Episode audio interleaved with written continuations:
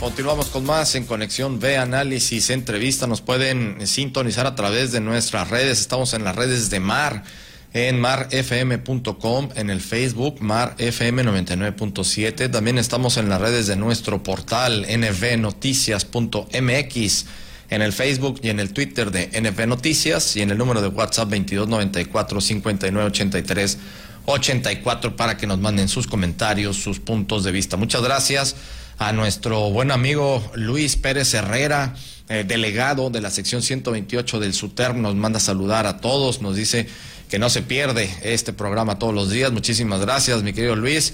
Y también le mandamos un fuerte abrazo a nuestro muy buen amigo, el licenciado Alfredo Sánchez López, quien también nos está sintonizando en estos momentos y nos manda saludar a todos. Muchísimas gracias a ambos.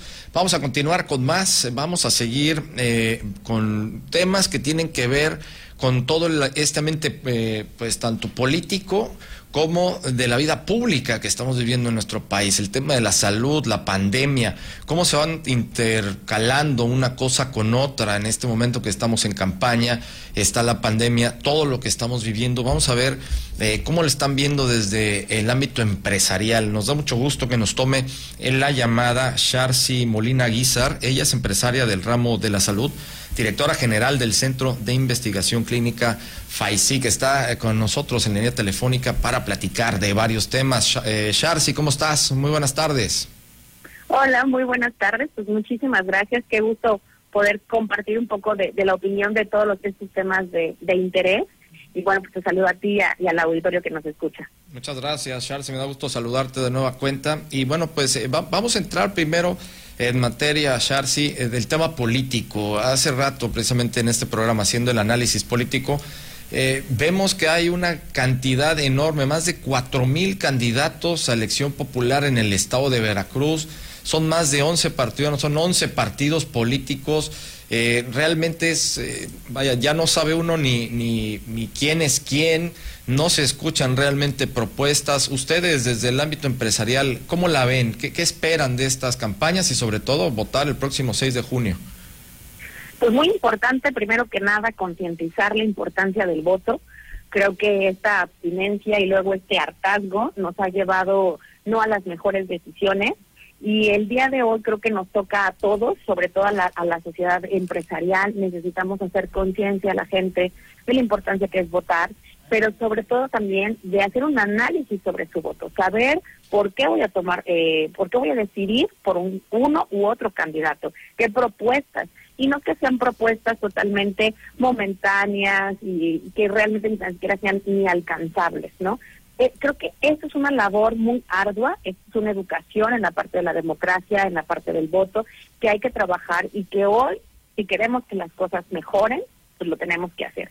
El número de candidatos que tenemos en Veracruz y bueno, también en todo el país, la verdad es que es inaudito, está llevando a un presupuesto que rebasa lo que hoy a plena, en plena crisis, tanto financiera como de salud, no estamos México para estar gastando esas cantidades de dinero en, en tantos partidos políticos y candidatos, ¿no? Creo que eso también no hace que se puedan concretar las propuestas y que podamos tener opción A, B, C, pero correctas, puntuales, y no tener 10 opciones que de todas, pues mira, la verdad es que difícilmente se concreta una, ¿no?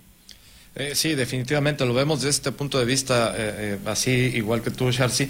Y también otro punto, a, ver, para preguntarte, en el tema de la mujer, las mujeres, ya también con esta paridad de género, ya viendo esta equidad también en las candidaturas, ¿cómo la ves? ¿Crees que realmente sí se está dando? Eh, esta ya apertura, que haya una equidad total en el tema de género y que la mujer ya va a tener un papel preponderante, sobre todo en la vida pública de nuestro país? Pues creo que uno es necesario y obligatorio y no por el tema simplemente de decir es que es mujer y deben de dar por partes iguales. Yo soy partidaria de que quien lo merece por talento, por un buen plan de trabajo, por las mejores condiciones, es quien debe de estar al frente, ¿no? Y eso puede ser un hombre, puede ser 70% hombres y 30 mujeres, 70% mujeres, 30 hombres. Al final es quien pueda hacer un desarrollo estratégico para la sociedad, para el gobierno, para el país, para el Estado. Eso es lo que necesitamos. Definitivamente, Sí, hoy están dando mayor apertura a las mujeres en el ámbito político. Eh, conocemos el trabajo de muchas mujeres en distintos partidos que han hecho un buen trabajo, mujeres políticas con buen con cargos que han venido desarrollándose bien, pero también es cierto que también hay una cuota de género, ¿no? Que también se utiliza para la parte de esta de inclusión de ya cumplí y no es suficiente, no es suficiente. Creo que la sociedad eh, en, en, mi rol de empresaria, en mi rol de represento o formo parte de varias cámaras empresariales, eh, en la parte de organismos sociales donde también formo parte, en el rol de mamá de ciudadana, necesitamos candidatos confiables, candidatos reales, candidatos y candidatas que puedan darnos resultados con un plan de trabajo estructurado de corto, medio y largo plazo y que si no pasa si no se cumple, ¿qué va a pasar? ¿no? Y, y qué bueno, qué bueno esta apertura a las mujeres, pero lo que decíamos es que no, será, no solamente sea una cuota, ¿no? que realmente sea una realidad y, y un porqué el, el darle esta apertura a las mujeres. Sí, eh, es correcto, Charles, en ese sentido. Eh, vamos a pasar a otro tema. Eh, sí me interesa mucho platicar contigo desde de la parte de salud, eh, porque estamos ya con el pleno programa de vacunación, ya pasó el de adultos mayores, estábamos ahorita en la vacunación de 50 a 59 años. Tú dirigiendo eh, la clínica, eh, la clínica de investigación eh, FAISIC, ustedes en su momento llevaron a cabo todo el proceso de experimental de la vacuna china Cancino. Y en ese sentido, bueno, pues tú ya tienes mucha experiencia y conoces al 100% de este tema.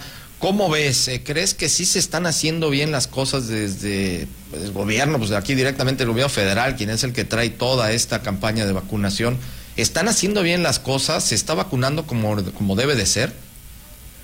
Creo que es muy difícil poder emitir un juicio eh, si se hacen bien o mal las cosas. Creo que están haciendo las cosas con lo que hay. En muchas cosas, eh, en muchas decisiones, tal vez pudieran ser mejores de las que se están tomando. Hoy, hoy para nosotros constatamos, porque cuando inició toda la parte de la pandemia, iniciamos la fase de investigación en vacunas y, las preguntas eh, abundaban. Hoy ya no son preguntas, hoy son resultados que se dieron a través de la investigación clínica. ¿Y por qué digo resultados? Porque lo que comenzó el año pasado con una fase de, de investigación, una fase 3, Hoy el resultado está en cuántos pacientes están, bueno, la población se está vacunando, ¿no? Hoy sabemos que llegó a no solamente a México, sino también a nuestro estado, a Veracruz llegó la vacuna Cancino, Pfizer, entre otras, y son es parte del proceso. Ahora, eso es lo importante y es el valor que la sociedad da, el valor de la iniciativa privada, que gracias a eso hoy tenemos grupos de vacunas y personas en una población mayor que se está vacunando. ¿Qué hace el gobierno y cómo asume estas estrategias?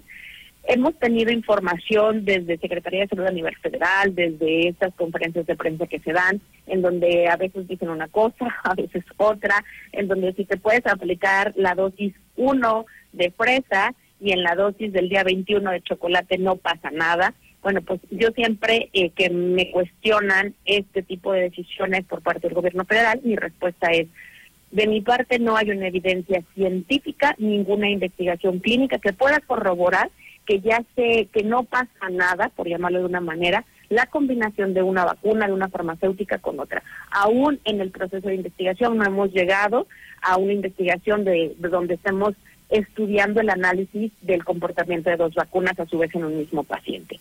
Si no hay un análisis, si no hay una investigación que fundamente esto, el tomar una decisión de esta índole de si ponte chocolate y esta de fresa no pasa nada, pues yo me tomaría mis reservas. Por eso digo que están actuando con lo que se tiene y seguramente las decisiones pudieran ser mejores, ¿no?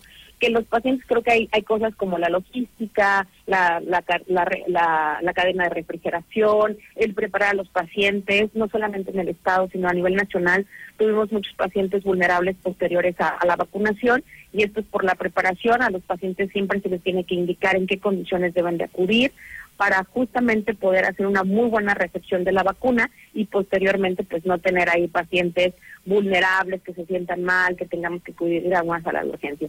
Todo esto es parte de una planeación estratégica que se debe de llevar a cabo cuando enfrentas una pandemia y estás en fase de vacunación.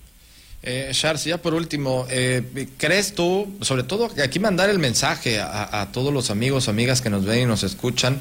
Eh, hay muchos cuestionamientos también en torno a las vacunas, que si una es mejor que otra, que si Pfizer es la mejor, que eh, si las chinas, la de Cancino, que ustedes llevaron a cabo toda esta fase de, experimento en, tres, en la fase 3, eh, que si la Sinovac, que si la rusa Sputnik, eh, ¿hay alguna diferencia o tú recomendarías que la que nos llegue a tocar en su momento, que no las pongamos?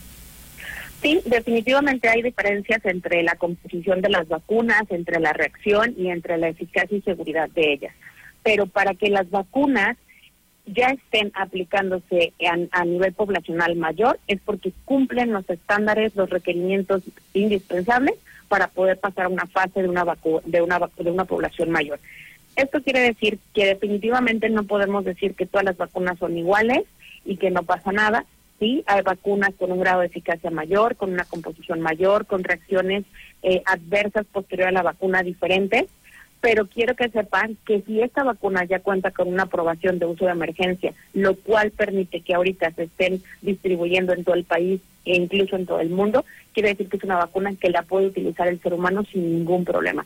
Hay que vacunarse, hay que seguirse cuidando, esto todavía no acaba, todavía seguimos perdiendo gente y a medida de que podamos nosotros pues vacunarnos todos y regresar a esta nueva normalidad, pues no solamente recuperaremos eh, la parte financiera, la parte económica, pues sino también la tranquilidad, que es lo, la tranquilidad y la salud, que es lo mejor que puede tener una persona. Excelente, Sharsi. Pues eh, te agradecemos mucho que nos hayas tomado esta comunicación. Vamos a estar también al tanto contigo, viendo todos estos procesos, cómo se van desarrollando. Y pues gracias, gracias, Sharsi. No, gracias a ustedes por mantenernos bien informados. Y pues los invito a analizar el voto y a votar sobre todo. Claro que sí. Muchísimas gracias a Sharsi Molina Guizar. Ella es empresaria del ramo de la salud, directora general del Centro de Investigación Clínica FISIC.